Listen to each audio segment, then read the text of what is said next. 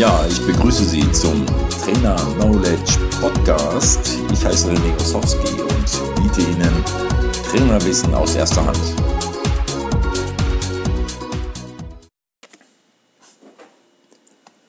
Der heutige Titel dieser Episode Unterbewusstsein und Macht. Wie verantwortungsbewusst gehen Sie mit Ihrem Unterbewusstsein um?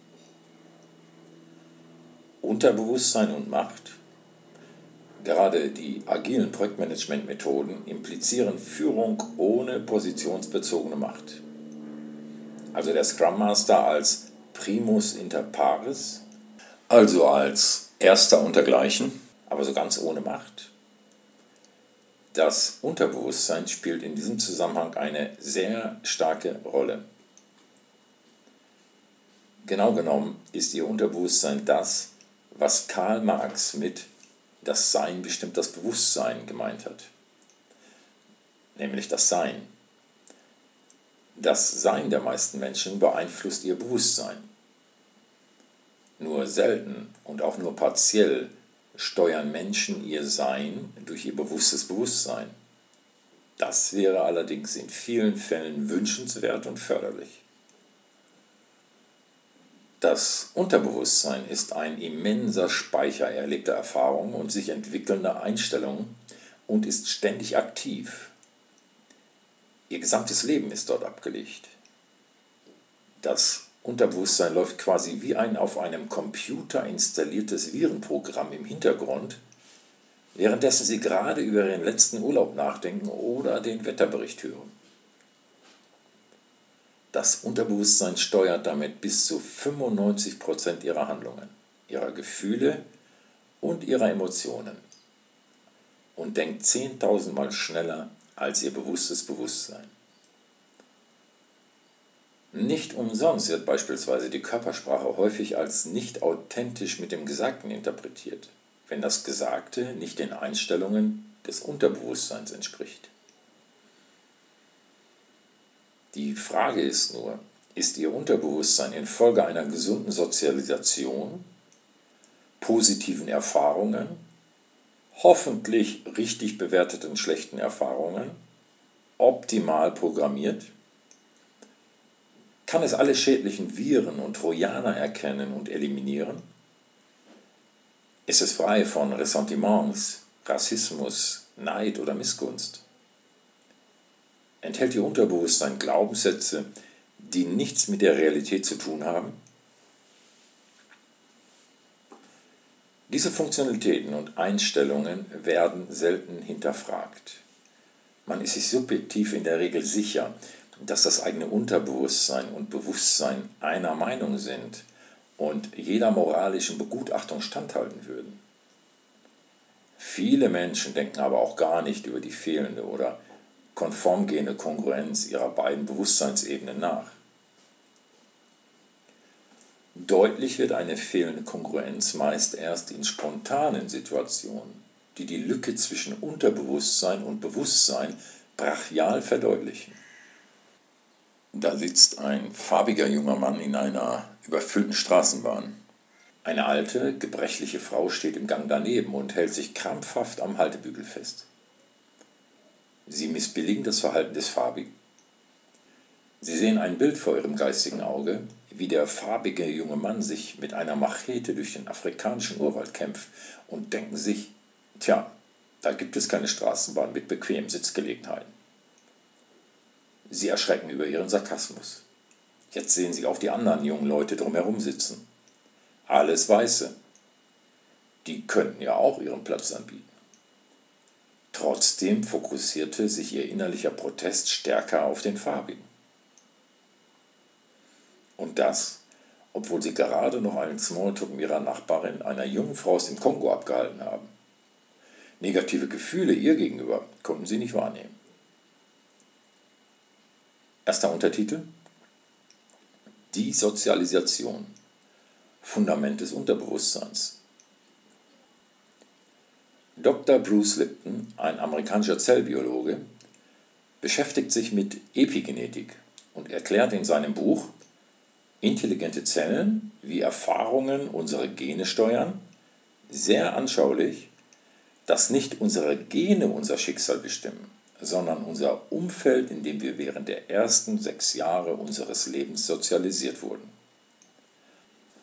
Auch impliziert Lipton die Erkenntnis, also Erkenntnis hier als bewusstes Denken angesprochen, dieses implementierte Programm regelmäßig bewusst zu prüfen und negative Glaubenssätze oder Handlungsanweisungen durch Training zu verändern. Unterbewusste Gewohnheiten und Einstellungen ändern sich nur durch Wiederholungen, quasi in Form eines disziplinierten Trainings.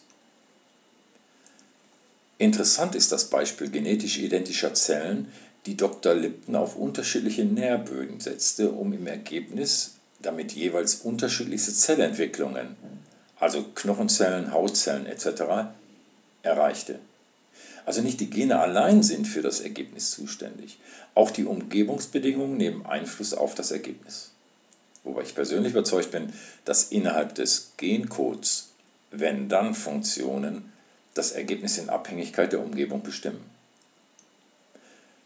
Der Informationsgehalt und die Komplexität der DNA innerhalb einer Zelle ist dermaßen intergalaktisch hoch, dass durchaus unterstellt werden darf, dass jede Art auf diesem Planeten vorkommende Nährlösung der DNA bekannt ist und die Reaktionsmuster auf Basis der wenn Information dann automatisch ablaufen. Ableiten kann man aufgrund dieses Beispiels dass nicht die Gene das Fundament des Unterbewusstseins erzeugen, sondern der Input während der Sozialisation durch Eltern und anderweitigen Umgebungseinflüssen. Dr. Lipton führt die Jesuiten als Beispiel an, bei denen es Programm war, Kinder in den ersten Lebensjahren nach ihren religiösen Maßstäben zu erziehen. Kein Wunder, denn die Bibel verweist schon im Alten Testament darauf, Kinder frühzeitig humanistische Werte einzupflanzen. Der Spruch biege einen Baum, solange er wächst, entspringt beispielsweise dem Alten Testament. Oder ein Kind nicht unmäßig zu verhätscheln, sonst wächst ein Undankbarer an, verweist auch auf den starken Einfluss externer Einflüsse in jungen Jahren. Dr. Lipton vergleicht den geistigen Zustand eines Kindes unter sechs Jahren mit einer hypnotischen Trance, was ähnlich wie eine Filmkamera funktioniert. Informationen werden fast ausschließlich konsumiert ohne zu bewerten oder zu hinterfragen, wenn man von den Warum-Fragen kindlichen Forschergeist absieht. Daraus entsteht sukzessive das Unterbewusstsein, das später beim Erwachsenen vergleichbar mit einem großen Ozean ist, in dem der Mensch schwimmt. Die Größe des Kopfes stellt im Vergleich zum Ozean den bewussten Verstand dar. Eine unwahrscheinlich riesige Relation, die sich daraus ergibt. Häufig wird das Unterbewusstsein und Bewusstsein auch als schwimmender Eisberg dargestellt. Die Spitze, die aus dem Wasser ragt, stellt das Bewusstsein dar. Der Berg unter dem Wasserspiegel das Unterbewusstsein. Leider lässt sich das Unterbewusstsein auch negativ beeinflussen. Josef Kirschner, ein österreichischer Buchautor, schreibt in seinem Buch Manipulieren aber richtig, eines der Manipulationsgesetze. Manipulation durch Wiederholung. Die gesamte Werbung baut auf dieser Weisheit auf. Allerdings nutzt die Werbung noch einige andere Manipulationstechniken, um in ihr Unterbewusstsein einzudringen. Nächster Untertitel. Unterbewusstsein und Macht. Ein Projektmanager, der lateral oder mit formaler Macht führt, muss sich in beiden Fällen klar sein. Wenn sich sein bewusstes Bewusstsein konträr zu seinem Unterbewusstsein verhält, kann ein oktroyiertes Mindset oder vorgesetzte Prinzipien sein Handeln nicht wirklich ändern.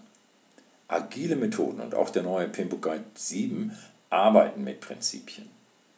Grundsätzlich sind Prinzipien, die einer intrinsischen Entwicklung folgen, etwas sehr Gutes.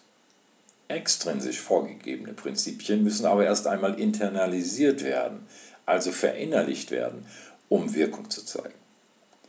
Eine Internalisierung ist aber ein langer Weg und bedarf von Anfang an der Mitarbeit des einzelnen Individuums. Meine Erfahrungen zeigen mir aber, dass es immer einen erheblichen Anteil von Menschen gibt, die nicht willens oder nicht in der Lage sind, ihr Mindset zu ändern. Da allerdings, wo Teammitglieder sich treffen, die einem konstruktiven Geist unterliegen, kann agiles oder auch prinzipiengesteuerte Teamarbeit erhebliche Früchte tragen. Übrigens, ich habe letztens zum Thema Führen oder Macht einen Podcast gehört. Die Überschrift war nicht gut gewählt. Führen ohne Macht geht nicht. Es existieren sogar Kräfte der Macht aus Richtung Mitarbeiter bezogen auf den formalen Vorgesetzten. Der Mitarbeiter dominiert den Vorgesetzten aufgrund verschiedener Machtwerkzeuge. In jeder komplementären als auch synchronen Beziehung gibt es immer Macht. Führen ohne formale oder positionsbezogene Macht, das wäre der richtige Titel gewesen. Das wurde aber im Laufe des Interviews etwas klarer gestellt. Allerdings hat das Interview für meine Belange nicht wirklich geklärt, wie man lateral führt.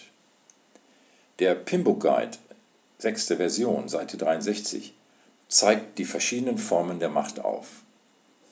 Um ein Beispiel aufzuzeigen, in manchen Kulturen ist es an der Tagesordnung, anderen ein schlechtes Gewissen durch gespielte Emotionen zu erzeugen. Wer diese Kunst beherrscht, kann seine Ziele quasi durch Manipulation erreichen. Jede Form der Manipulation beinhaltet Macht. Jeder Führer, ob formal oder als Primus inter pares, muss Macht ausüben, um zu führen. Ohne Macht ist keine Führung möglich.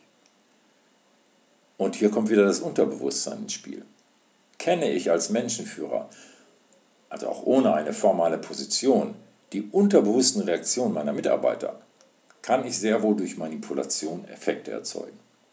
Das Unterbewusstsein reagiert, wie schon oben genannt, 10.000 Mal schneller als das bewusste Bewusstsein. Ich sehe in der Manipulation nicht grundsätzlich Negatives. Die Frage ist nur, wende ich solche Techniken positiv oder negativ an? Nutze ich diese Techniken zum Wohl des Einzelnen oder des Teams? Oder geht es um meinen eigenen Vorteil? Ja, das war's mal wieder. Ich freue mich, dass Sie mal reingehört haben. Vielleicht äh, sehen wir uns ja mal in einem meiner nächsten Seminare. Okay, bis dann. Also, tschüss.